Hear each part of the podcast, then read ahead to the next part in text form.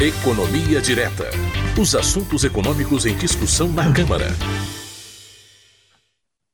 Pois é, e quem já está aqui conosco para abrir essa edição do painel eletrônico é o economista e nosso colunista Fernando Gomes, que semanalmente traduz para a gente temas econômicos que estão sendo debatidos no Congresso e que impactam a vida de todos nós. Bom dia, Fernando, bem-vindo mais uma vez. Bom dia, Cláudio. Bom dia aí todo mundo que nos acompanha. Prazer estar aqui com você hoje. Fernando, nós temos dois assuntos hoje. O primeiro Cláudio, assunto que nos... Cláudio, Oi. Você me permite só fazer um pequeno aviso aqui antes da gente começar a tratar dos temas técnicos?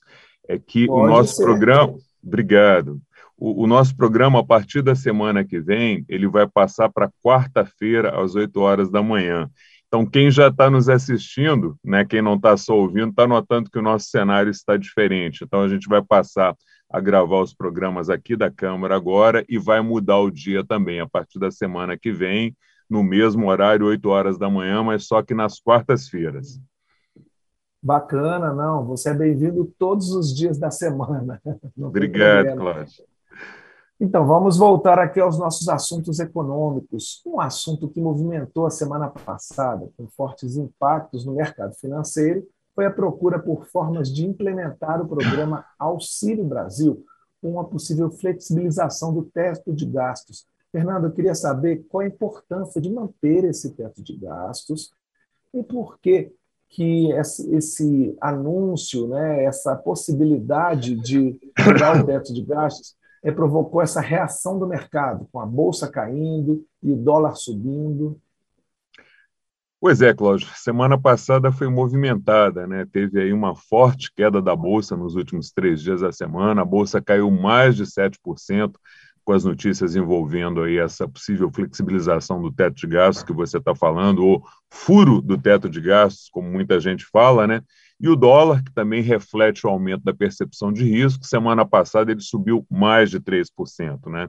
Então, essa percepção de que o teto de gastos pode ser furado, que podem ser adotadas novas regras para flexibilizar esse teto, eles deixam o mercado cauteloso, preocupado em relação a como é que o governo vai lidar com a questão do controle do endividamento público. Né? O mercado financeiro ele se antecipa ou tenta se antecipar ao que vai acontecer no mundo real e, obviamente, especula também tenta aproveitar esses momentos aí para ganhar dinheiro, para maximizar seus ganhos. Mas qual é a leitura que o mercado faz desse possível movimento de flexibilização do teto de gastos?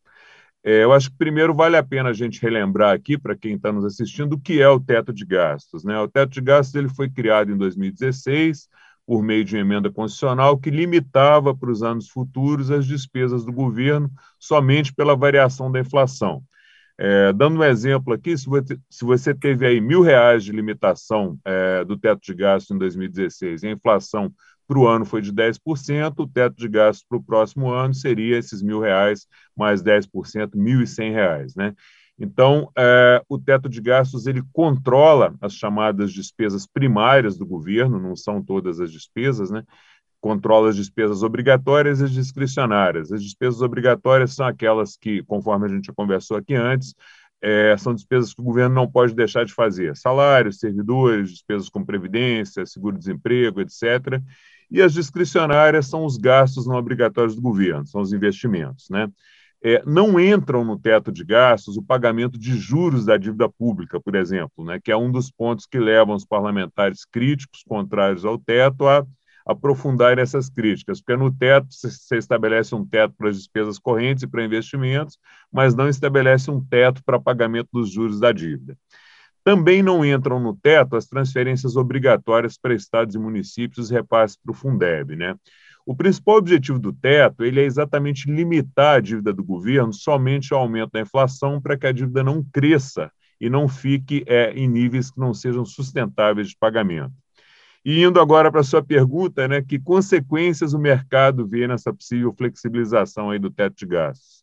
O mercado ele passa a ver, passa a entender que essa flexibilização, ou furar o teto, como muita gente diz, pode ser um sinal de que o governo não vai mais tentar manter a dívida sob controle e que ele pode vir a se endividar mais para fazer mais gastos, como a criação do Renda Brasil, por exemplo, com aumento aí do valor do benefício, aumento do número de famílias beneficiadas.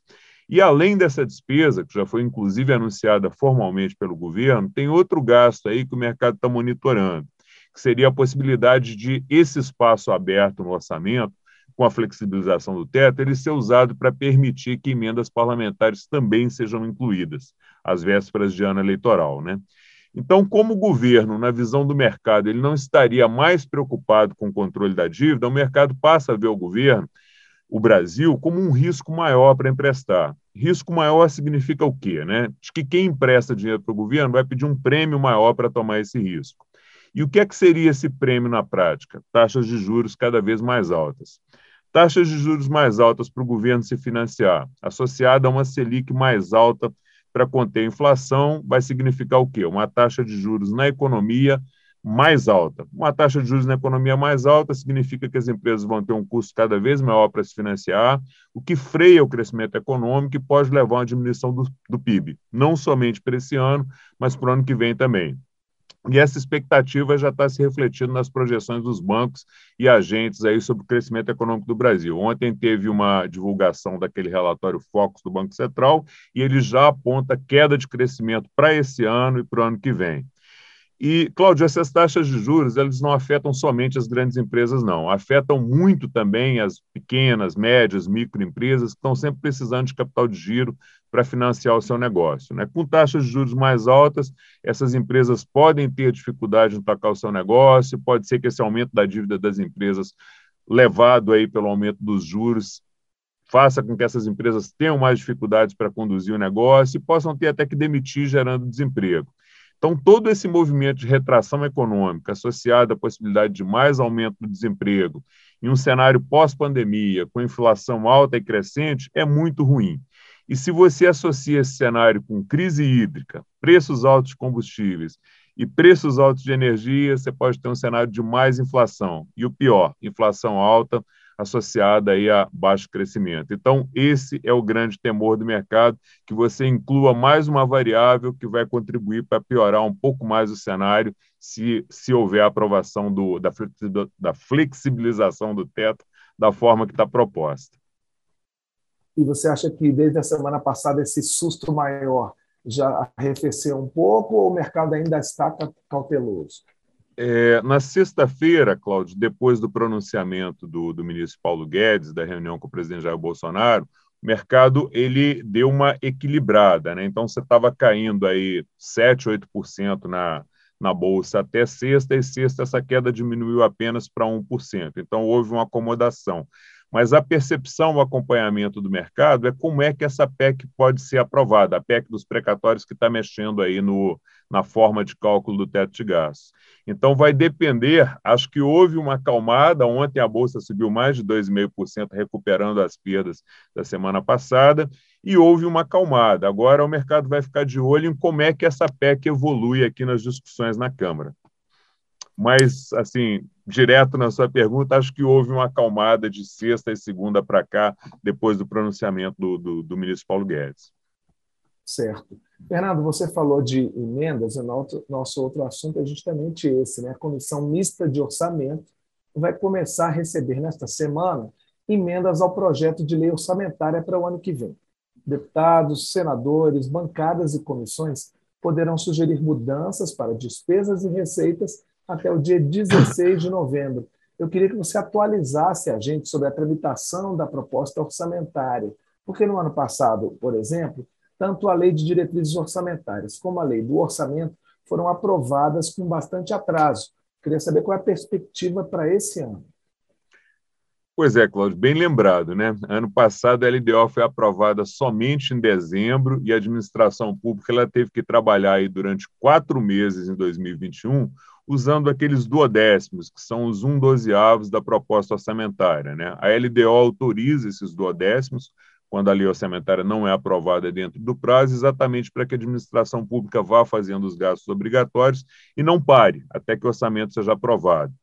É, acho que é importante a gente relembrar aqui também para quem nos acompanha que a lei orçamentária anual, é, que é o próprio orçamento da administração pública, é uma das três leis que integram o ciclo orçamentário da administração pública, né, que são o Plano Plurianual, que é o PPA, a Lei Orçamentária Anual e a LDO.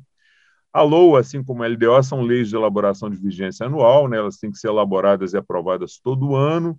A LDO orienta, dá as diretrizes, como o próprio nome indica, para a elaboração da LOA. E na LOA a gente define, estabelece aí a origem, os valores, o destino dos recursos que vão ser gastos, que vão ser investidos no país. Né? A lei orçamentária ela faz uma previsão de receita, de quanto você espera que entre no caixa da União com tributos, com empréstimos e outras receitas que vão ser arrecadadas durante o ano. E com essa previsão de receita, você calcula, você fixa, você estabelece um teto máximo aí para as despesas que é, vão ser executadas pelo governo durante o ano. Trazendo aqui para o jargão técnico, né, aqui do orçamento, na Lua você estima a receita e fixa a despesa. É importante a gente lembrar aqui, Cláudio, como a gente estava falando de teto de gastos ali atrás, é, que esse teto máximo que é fixado para as despesas na lei orçamentária anual não é o teto de gastos. Né? O teto de gastos ele também entra na proposta orçamentária, mas ele é calculado a partir do teto de gastos do ano anterior e inclui apenas as despesas obrigatórias e discricionárias, ou seja, o teto de gastos ele não inclui todas as despesas do governo. Né? Esse teto, teto de gastos, ele é corrigido pela inflação que usa o IPCA acumulado de 12 anos, junho a junho, para calcular o índice de correção de, do, do, teto. Você estava falando disso antes, me lembrei, acho que é importante a gente tocar nesse ponto aqui também. Né? Então, voltando um pouquinho lá atrás, o texto aprovado pela comissão especial que analisa a PEC dos precatórios e que pode ir à votação essa semana, ele propõe a mudança desse critério. Então, o texto altera essa fórmula de cálculo e passa a considerar o IPCA de janeiro a dezembro e não mais de junho a junho. Como a gente está em um ano com expectativa de inflação crescente, nesse ano específico, essa mudança vai aumentar o valor do teto e vai criar um espaço orçamentário aí que o governo pode usar para fazer outros gastos, se a PEC for aprovada da forma que ela está proposta, como a gente disse, né? Bom, feito esse esclarecimento aqui, vamos voltar lá para a LOA, né, que é o que a gente está tá tratando aqui. Quais são os parâmetros que a LOA tem aí para ser trabalhada e votada até o final desse ano, né? Cada parlamentar vai ter um valor aí de 17,6 milhões de reais individual para elaborar emendas, né? O projeto da LOA ele destinou 10,5 bilhões para emendas individuais dos 513 parlamentares. Ele faz uma reserva, o projeto de lei faz uma reserva também de 5,7 bilhões para as emendas de bancada. Essas emendas são chamadas de emendas com execução obrigatória, né? O que, que é isso? Exatamente o que o nome determina. Elas são obrigatórias, têm que ser pagas, desembolsadas depois de aprovadas. O executivo não pode deixar de pagar as emendas que são classificadas como obrigatórias. É, outro parâmetro importante que tem que ser seguido pela elaboração da LOA é que a metade das emendas individuais de cada parlamentar, que dá pouco mais aí de 5 bilhões de reais no total, elas têm que ser aplicadas em serviços de saúde e educação. Essa destinação de recursos para essas áreas também é obrigatória. E o cronograma de tramitação é, na comissão mista vai ser o seguinte: né? primeiro a gente trabalha a receita, né? o relatório da receita ele tem que ser negociado, fechado e os valores apresentados na comissão até 17 de novembro e tem que ser votado no dia seguinte, 18 de novembro.